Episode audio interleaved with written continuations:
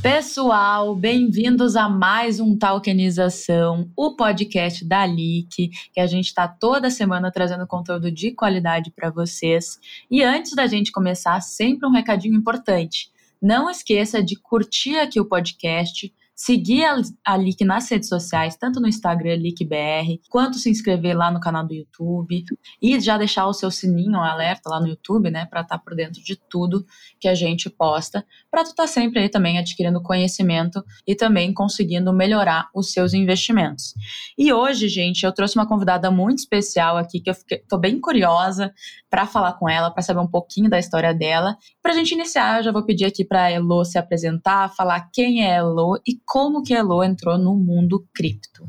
Oi, Bruna, tudo bem? Prazer estar aqui com você. Obrigada pelo convite. Bom, quem é a Elo, né? A Elo é apaixonada pelo mundo cripto. É, eu falo que eu tive muita sorte, tá, Bruna, quando eu comecei no mercado cripto, porque hoje, já estando nesse mercado há mais de dois anos, a gente vê muitas pessoas que, infelizmente, entram errado nesse mercado, né? Em busca de promessas fáceis, ganhos fáceis, né? E aí acabam uhum. que pegando ranço do mercado ou sai falando mal dele. E eu, quando comecei, eu comecei bem devagar, com receio, que eu acho que é o que a grande maioria das pessoas tem ainda, né? O pé atrás com o mercado cripto. Mas eu comecei pelo Bitcoin. Então, por isso que eu falo que eu acho que eu comecei bem no mercado, porque eu comecei investindo aos poucos no maior ativo, e aí fui me apaixonando, conhecendo mais sobre tecnologia. Porque no primeiro momento você entra realmente como uma especuladora do mercado, que todo mundo tá falando bem do Bitcoin, você fala, meu, deixa eu ver o que tá acontecendo aqui, né? E eu tava num período da minha vida de transição de carreira.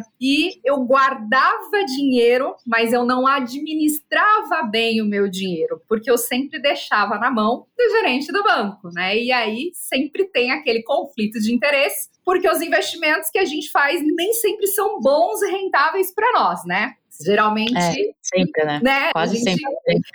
É aquilo. Eram prioridades, e naquele momento eu não estava priorizando é, como deveria minha vida financeira, apesar de ter vindo de um lar onde eu sempre tive educação financeira, que hoje também essa não é a grande realidade das famílias no Brasil. E aí, quando eu falei, bom, agora enquanto eu estou nesse período de transição, agora eu vou ter tempo para olhar para isso, também vou precisar, né? Porque eu estava sem trabalhar, eu queria mudar de carreira. E aí eu resolvi contratar um professor de economia para me dar aula sobre renda variável, renda fixa, investimentos.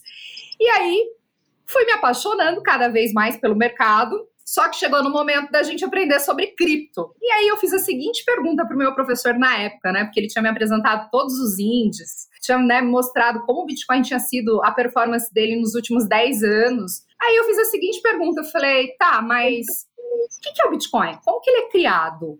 Se eu comprar o Bitcoin, eu estou comprando de quem? E aí a pergunta ficou no ar porque ele não sabia me responder essa parte. Ele te mostrou um gráfico, falou que era, era tipo, ah, cresceu e tal, e não sabia responder isso? Ele não sabia, assim, explicar é, ao fundo. Ele falou assim: olha, é a blockchain, existe mineração, tem um tal de halving, não sei o quê.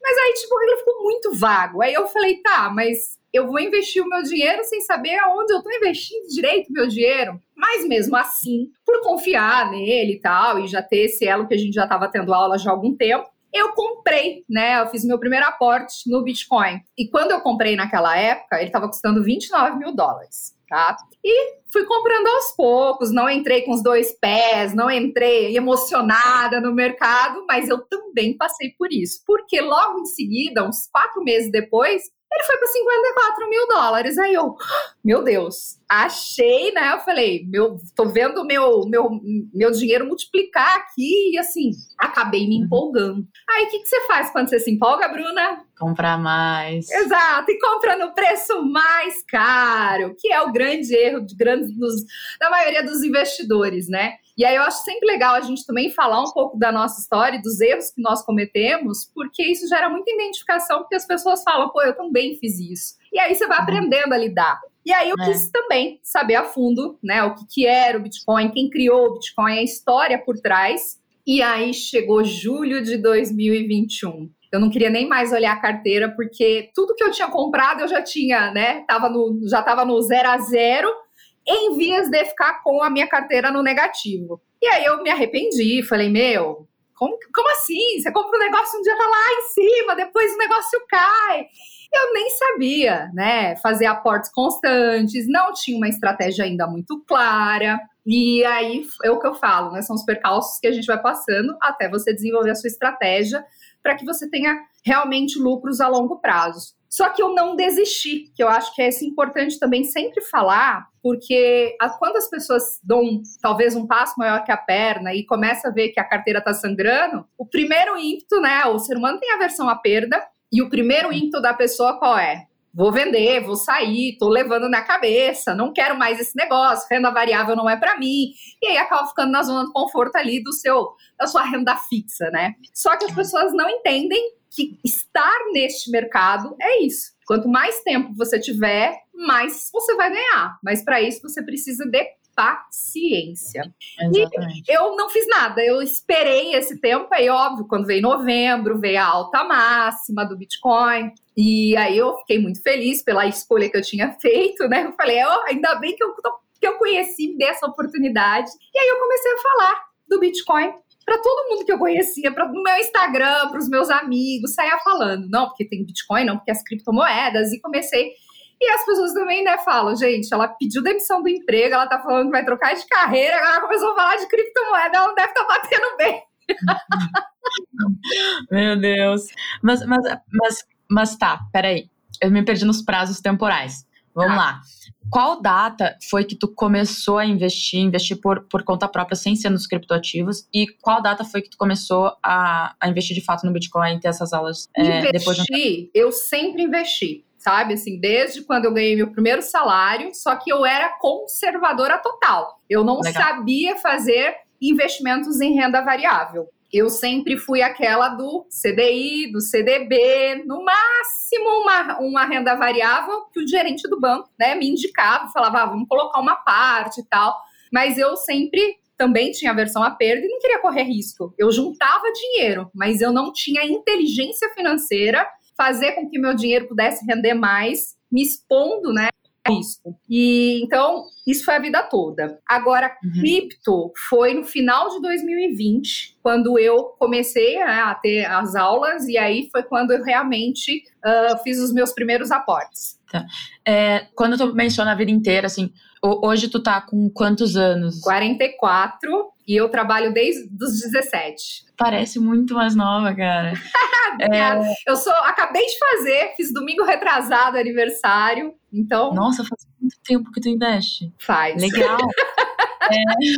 Mas olha, vou fazer um adendo aqui, né? Hoje eu só consegui fazer transição de carreira, ficar um período sem trabalhar, porque eu comecei lá atrás a guardar dinheiro. Ah, legal, demais. É, baita, baita exemplo para todos os brasileiros e para todas as pessoas que estão nos escutando aqui.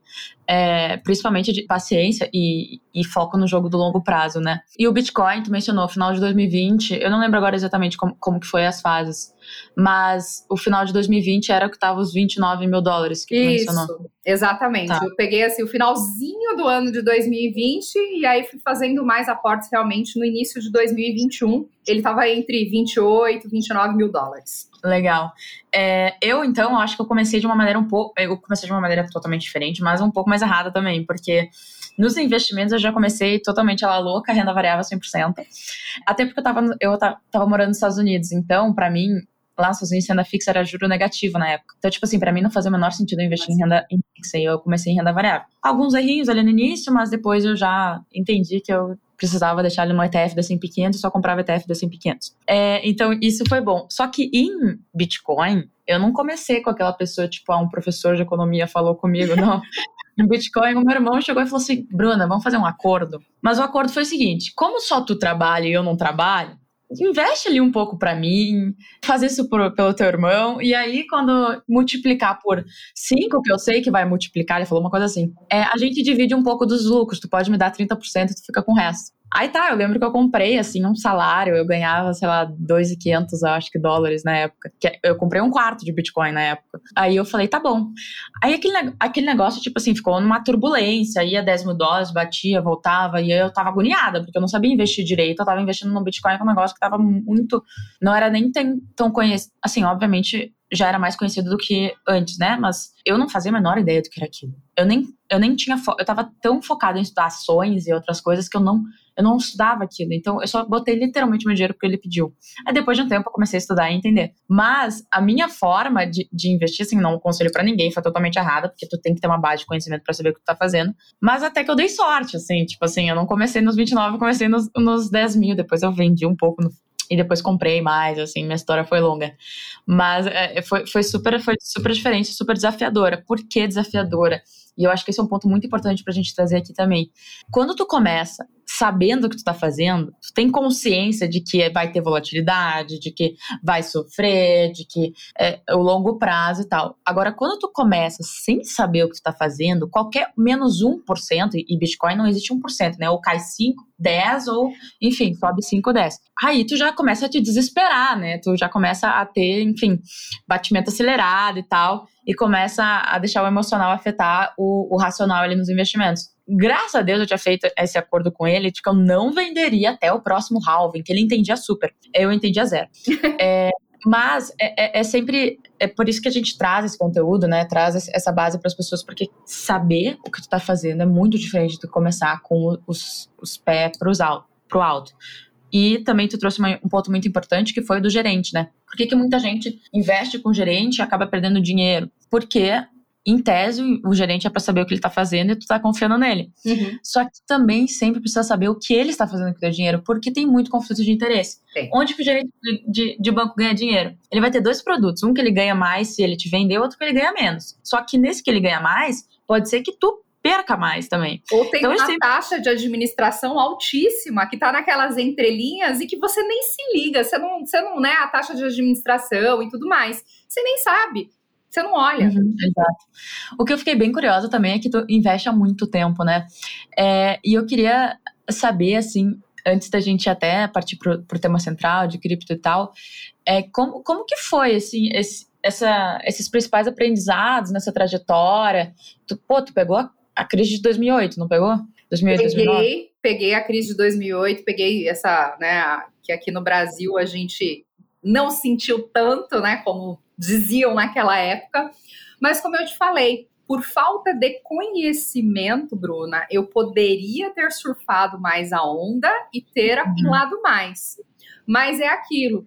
A gente, é, em muitos momentos, e eu falo que isso é uma das coisas que a maturidade traz pra gente, né? A gente aprende a dar valor ao conhecimento. Me faltou conhecimento naquele momento. Por quê? Eu achava que guardar dinheiro, porque assim, os meus pais sempre me ensinaram isso, mas os meus pais eram da época da poupança, né? Uhum. Eles pegaram é, na época das trocas de plano, que a poupança rendia não sei quantos por cento, era aquela loucura toda. Então a cabeça deles também era muito de guardar dinheiro, mas eles também não sabiam o que fazer depois, tipo, qual tipo de investimento eu escolho. Então eu demorei muito para ir para renda variável, principalmente para bolsa, para comprar títulos, né, é, que sejam de é, fundos imobiliários. Eu demorei demais para entender que diversificação é, faz parte de uma boa carteira de todo investidor.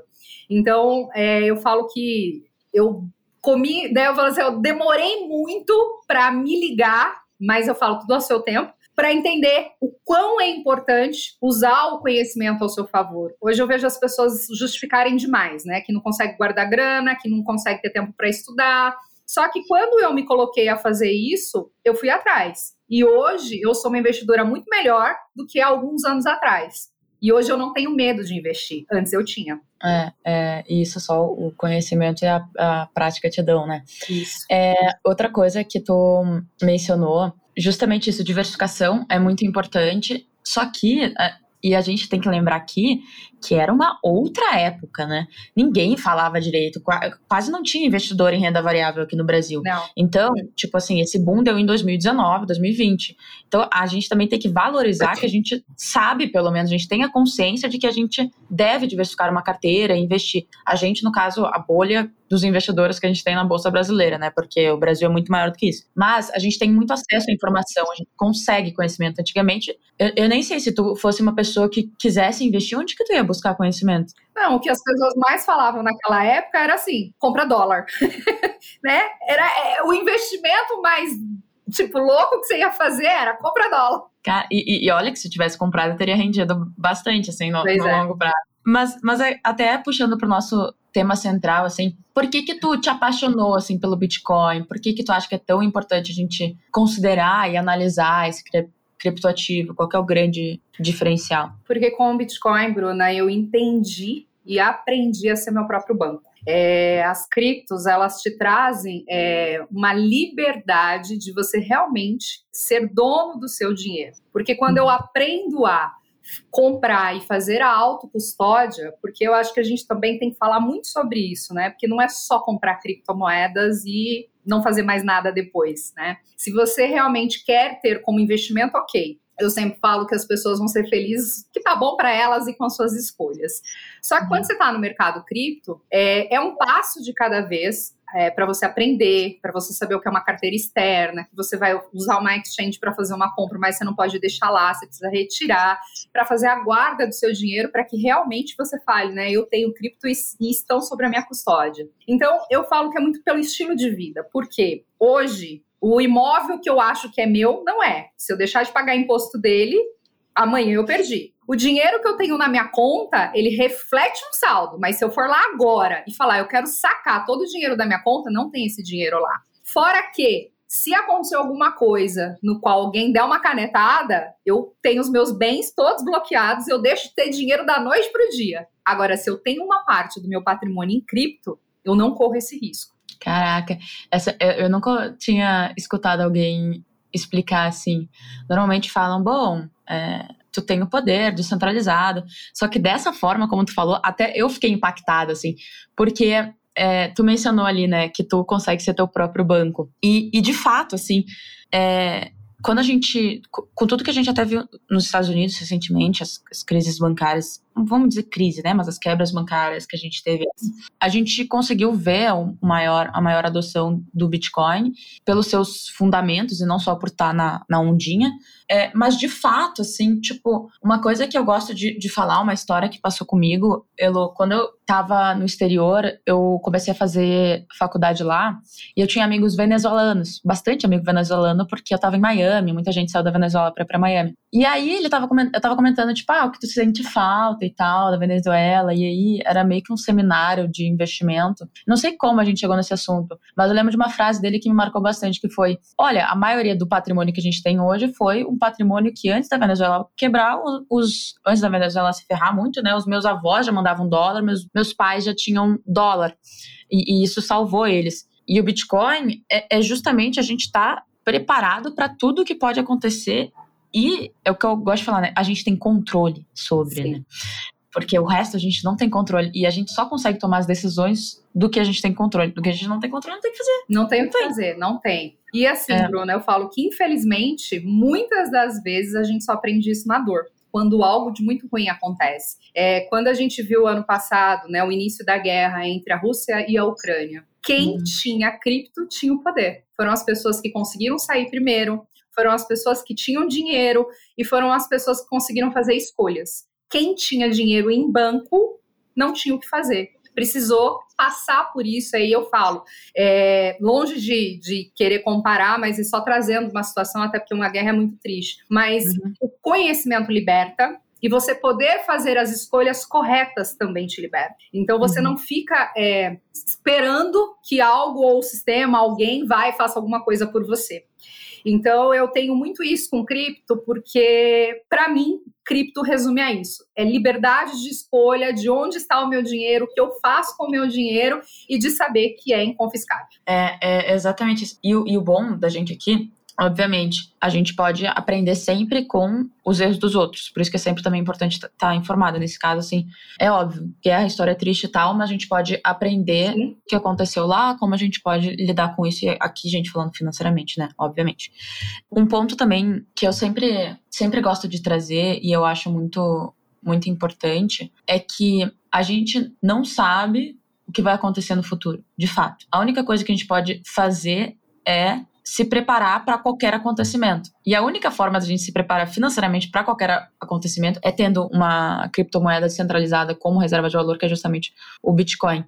E tu, é, Lu, tu falou que tu é apaixonada pelo Bitcoin, assim, mas fora o Bitcoin, tu analisa alguma outra coisa, tu vê algum, alguma outra coisa revolucionária nesse mercado? O que, que tu vê de oportunidade? O que tu vê que pode revolucionar fora o fato da gente ter controle sobre o nosso próprio dinheiro, que já é extremamente revolucionário, que é um, um grande papel ali do. É, um, um grande diferencial, né? Eu falo é. que quando você se torna seu próprio banco, você entende também que no mercado cripto você pode emprestar dinheiro, você pode colocar o seu dinheiro para render, né? Que a gente fala de colocar em stake. Uh, a gente fala que a gente pode formar pools e ser uma, um, né, uma, uma pessoa que empresta o dinheiro para o mercado também vai ganhar em cima dessas taxas. Então, você consegue ver várias outras maneiras também de diversificar e de ganhar mais dinheiro de forma segura, óbvio, com muito conhecimento, porque não é um mercado fácil, tá? Eu acho que isso tem que ficar muito claro para as pessoas que estudando você vai conseguir tudo nesse mercado, mas tem que se dedicar a estudar. Eu olho projetos, Bruna, assim, eu sou, eu, apesar de hoje já falar de cripto, já estar tá em cripto, exposta em cripto e tudo mais, e com, até com um percentual alocado que eu nunca imaginei que estivesse, mas porque eu acredito tanto, né, e me comparando com a investidora de antes que morria de medo, né, então hoje falar de cripto é, nossa, é, para mim é muito disruptivo. É, eu sempre procuro avaliar os projetos de uma forma assim, sabe, é, tem muito projeto, a gente tem mais de 20 mil criptoativos, e aí se você for olhar realmente separar o joio do trigo, pouca coisa salva, mas eu sempre procuro, quando eu vou escolher um projeto para investir, uh, procurar olhar valores de mercado, as empresas que estão por trás, quem são os desenvolvedores desse projeto e a usabilidade. Porque se a gente quiser criar um token, né, Bruna? A gente uhum. amanhã tem o Elo Token, o Bruna Token, e a gente precisa saber é diferenciar onde a gente vai colocar o nosso dinheiro no mercado cripto. Então eu vejo as pessoas muito deslumbradas, né? Semana passada teve uma cripto aí, valorizou 20 mil por cento. Aí os 20 mil por cento as pessoas ficam enlouquecidas. Só que aí as pessoas querem fazer lucro, mas depois não tem market cap para você vender e recuperar o seu dinheiro ou lucro, porque não tem né? E assim, é só mais um projeto que não tem usabilidade, ele não serve para nada. Então, é, tem né, as meme coins que a gente fala, que as pessoas se empolgam muito, tem comunidades muito fortes. Eu sou super conservadora na escolha dos meus projetos. Então, assim, eu gosto muito do Ethereum, que eu acho que é o segundo maior criptoativo e a gente entende que ele é diferente do Bitcoin e ele traz hoje, né, contratos inteligentes, DeFi e tudo mais, e ele se diferencia porque a usabilidade dele é diferente do Bitcoin. E aí a uhum. gente tem uma Matic, que tem hoje grandes projetos dentro da rede, que tem grandes parceiros por dentro, né, dentro. Aí você pega uma Link, que é um oráculo, que traz as informações de fora para, né, transferem para dentro do mercado cripto. Então, eu falo muito sobre usabilidade, Bruna. Você precisa estudar, né, o que, onde você vai colocar o seu dinheiro, porque você pode colocar onde você quiser, mas esteja preparado para o que vier também. Primeiro ponto, assim, eu gosto, gostei muito dessa explicação que tu pode ser um banco, emprestar dinheiro, ganhar dinheiro deixando parado. Gostei muito mesmo, assim. Eu acho que ficou muito simples de entender uma coisa que às vezes, se tu for olhar a programação do Bitcoin, tu vai achar muito estranho, vai ficar, achar muito complexo. Mas dessa forma ficou ótimo, abrange todas as propriedades e, e realmente tenho que elogiar aqui que eu gostei bastante. Obrigada. É, e, e, outra coisa, nesse mercado, como tu mesmo falou, a gente tem bastante coisa, bastante coisa ruim, bastante coisa sem fundamento e, e bastante golpe também, né? Então é sempre importante a gente estar tá atento 100% no que a gente está fazendo e também onde a gente está investindo em criptoativos. Na própria que a gente consegue investir em Bitcoin, a gente consegue investir em Ethereum, consegue investir é, nos principais criptoativos justamente é, de uma forma bem, bem simples de uma forma também com uma usabilidade bem boa, para a gente conseguir aí com segurança adquirir os nossos criptoativos e depois, obviamente, a gente sempre tem que deixar numa carteira externa, nunca deixar em, em corretora. Tem bastante também phishing acontecendo, né? Que é um, que é um risco. Muito. Ali. É, até eu li uma reportagem essa semana que aumentou em 40%, né? Então, assim, olha, o quanto mais pessoas estão entrando nesse mercado, né, mais estão suscetíveis ao, ao, ao phishing, né? É. É, o que, é o phishing mesmo, se puder explicar? Eu não sei direito. É, a gente tem aqueles e-mails suspeitos, links suspeitos que você recebe, aí você acaba clicando e você instala né, um, um vírus na sua máquina. E se você tiver uma wallet online, ela drena a sua carteira. Nossa, simples. Simples assim, você se ferra dessa maneira. Exatamente. Entendi, legal. É, a gente tem até um artigo no blog, no blog da Leak explicando sobre phishing, gente. Então, quem quiser saber mais, até para se proteger disso, vai lá no blog e, e, procura pela, pela palavra phishing que deve aparecer. É, E, e Elo, eu fiquei até curiosa aqui. Tu mencionou um pouco de, de algumas criptos, Ethereum, enfim. Tu investe hoje em, em tokens? Olha, invisto é, em tokens também, mas é aquilo que eu te falei.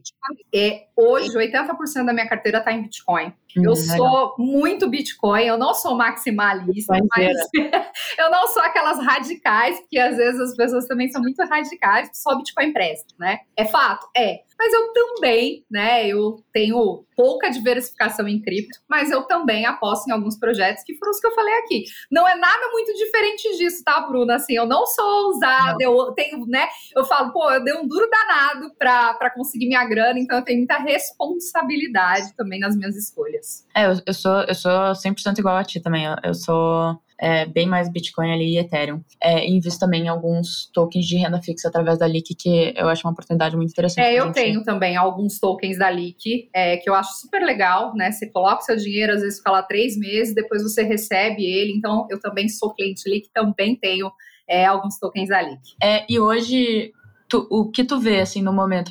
Hoje, gente, é dia 26 de abril. Eu não sei quanto o Bitcoin tá cotado hoje, mas ele deu uma ah, leve hoje, queda. É, hoje nós amanhecemos bem, né? Depois de uma... Ah, é? oh, hoje, só hoje foi 9%, né? Então, a gente chegou aos 27 na semana passada. Hoje, por volta das 10 da manhã, a gente estava lá batendo quase nos 30%. Então é aquilo, né? O mercado, do mesmo jeito que ele caiu na semana passada 9%, essa semana se recuperou e aí agora a gente meio que tá no, no zero a zero comparando uma semana com a outra. E eu achei bem legal que o que eu senti do que tu me falou do Bitcoin e do que tu me passou é que quando tu investe em Bitcoin, tu tá muito da maneira como tu explica é que tu tá muito focada nos fundamentos, no realmente as propriedades daquilo ali, o porquê aquilo ali é é o futuro e porque aquilo ali te dá é, é justamente esse poder de ser teu próprio banco.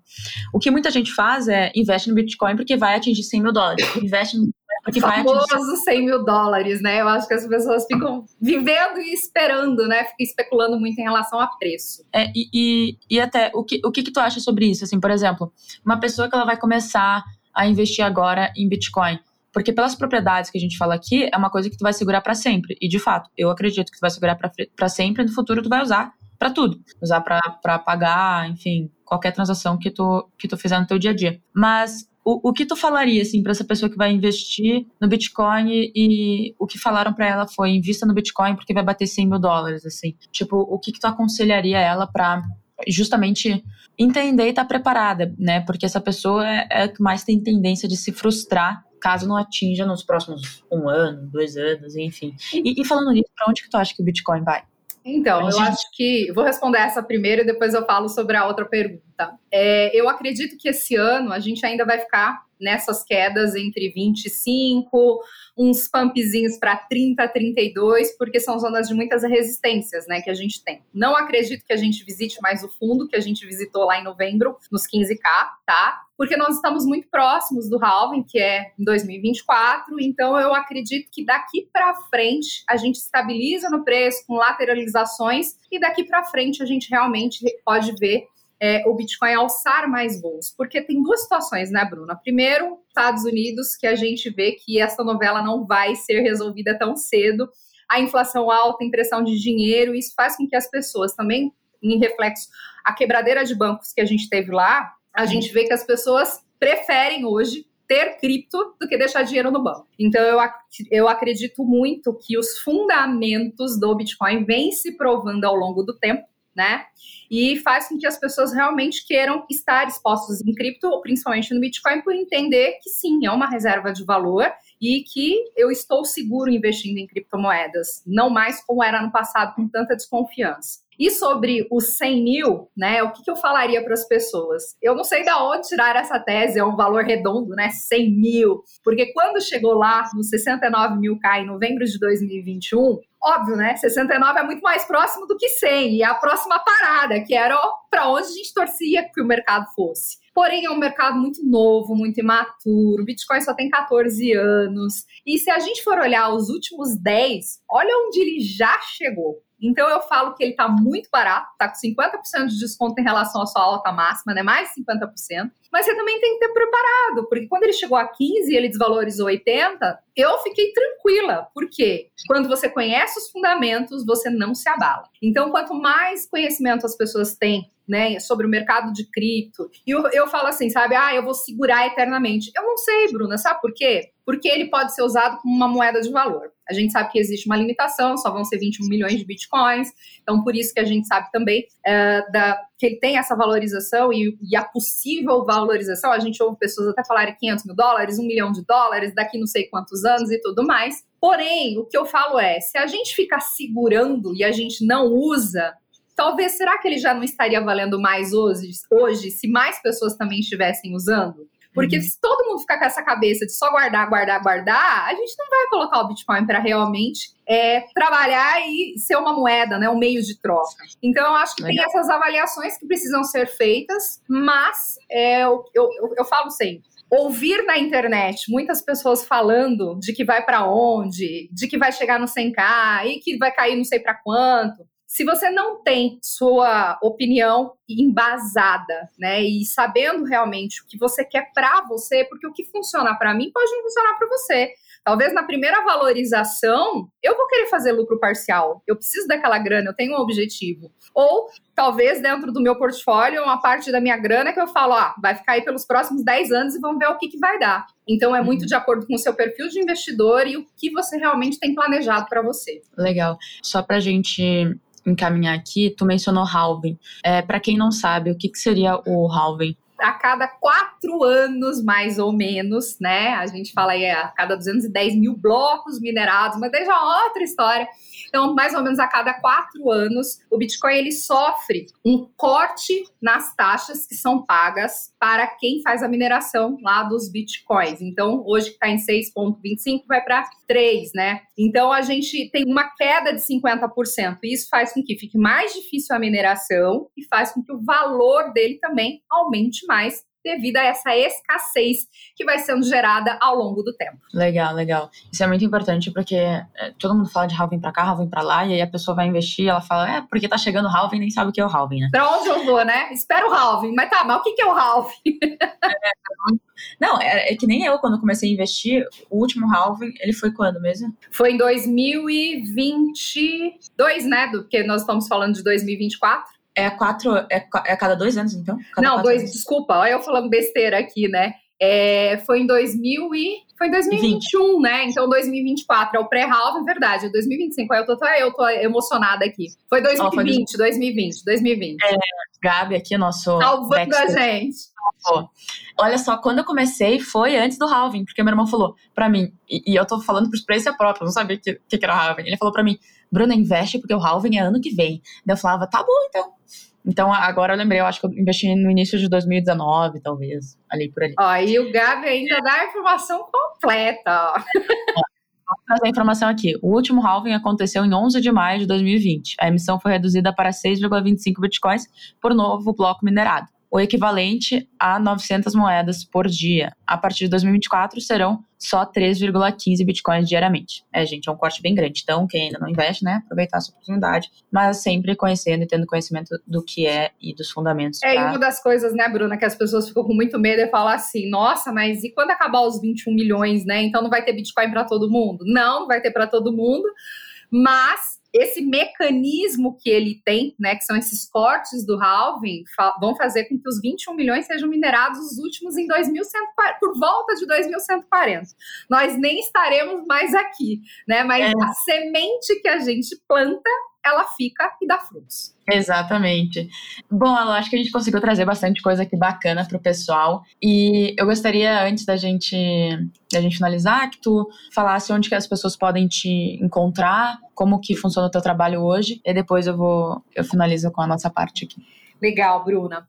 Então, eu tenho um perfil no Instagram que é com uma pegada toda educacional, porque eu acredito em duas coisas, né? Primeiro, como eu já disse aqui várias vezes, vou reforçar quem tem conhecimento tem poder. Porque quando você tem conhecimento, isso é algo que ninguém tira de você e você fica muito mais consciente para fazer boas escolhas. Então eu sempre trago no meu Instagram é, conteúdos para explicar para as pessoas de uma forma muito simples, muito didática, de que é criptomoeda, como que eu entro nesse mercado, como que eu faço boas escolhas nesse mercado. E eu tenho um e-book, né, que também o meu e-book chama do zero ao Bitcoin, que é para você sair do zero. Eu gosto de trabalhar muito com essa introdução ao mercado, desmistificando todas essas coisas que falam muito mal do mercado cripto, né, porque geralmente quem fala mal é porque entrou errado no mercado, né, então é. eu gosto muito de, de trabalhar e desmistificar todas essas coisas, essas atrocidades que falam e tentar diminuir um pouco esse abismo de conhecimento. Então, Legal. eu tô lá no Instagram, meu Instagram é Heloísa underline Godoy, Heloísa com E e Godoy com I. E já uhum. deixar aqui também, Bruna, né? Eu acho que você também passa por isso.